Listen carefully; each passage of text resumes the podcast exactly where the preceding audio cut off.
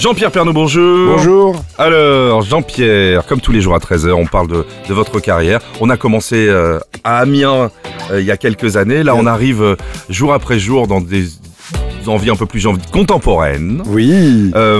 C'est vrai que j'en ai traversé des époques. hein, quand bah, même. c'était. C'est gentil de me rajeunir comme ça. Quand on prépare l'émission, j'avoue que voilà, hein, il y a des, quand même des trucs en franc au début. hein.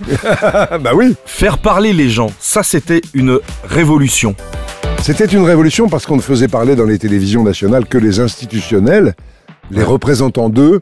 Et moi, ben, j'allais parler aux gens. On allait raconter quand, on, euh, quand un ministre annonçait une mesure euh, concernant des personnes âgées. On ne faisait pas, je faisais pas parler le ministre. Non, j'aime pas le mot micro-trottoir. Il y a un, un terme un peu péjoratif Ah de, bon de journaliste parisien. Pour moi, c'est une enquête de société. Dès qu'on Ah va ouais. demander à des gens de parler, un ministre annonce une mesure, on va demander à des gens comment ils prennent cette mesure. On dit voilà, il y a tant de millions pour les, pour les personnes âgées, on va voir les gens, on leur dit alors ça représente quoi?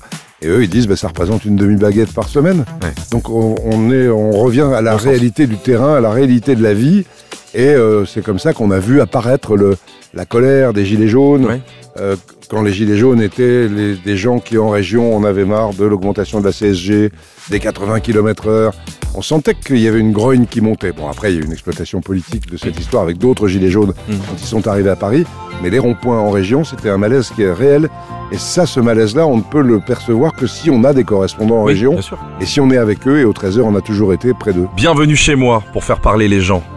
Sur Nostalgie, à demain 13h. À demain. À toi qui marches longtemps quand la pluie fait rage, quand partent les ans, quand la rue te vole tes nuits, quand c'est toujours dimanche, tant pis.